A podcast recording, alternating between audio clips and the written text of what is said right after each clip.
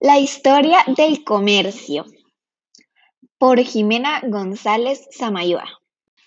La fuente de esta información es script.com y su autor es Miguel Jocol. El comercio es una actividad común en el día a día, pero ¿alguna vez nos hemos preguntado cómo se originó este? Para descubrirlo, tenemos que viajar en el tiempo hacia finales del Neolítico, cuando se descubrió la agricultura. Seguro se estarán preguntando, ¿qué tiene que ver la agricultura con el comercio? Ahora lo voy a explicar.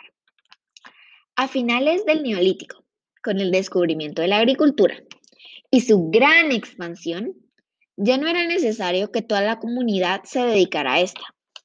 Además, las cosechas obtenidas eran mucho mayores a las necesarias. Estos factores propiciaron el nacimiento del comercio. Los excedentes de las cosechas se empezaron a intercambiar por otros objetos.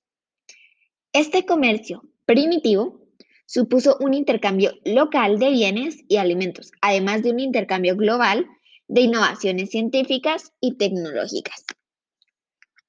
Este periodo se conoce como el orientalizante en la península ibérica. El comercio no solo propició el intercambio de innovaciones, sino también propició un paulatino cambio de las sociedades.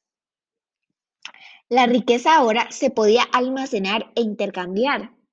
Las primeras sociedades capitalistas, como las conocemos hoy en día, y las primeras estratificaciones sociales empezaron a aparecer.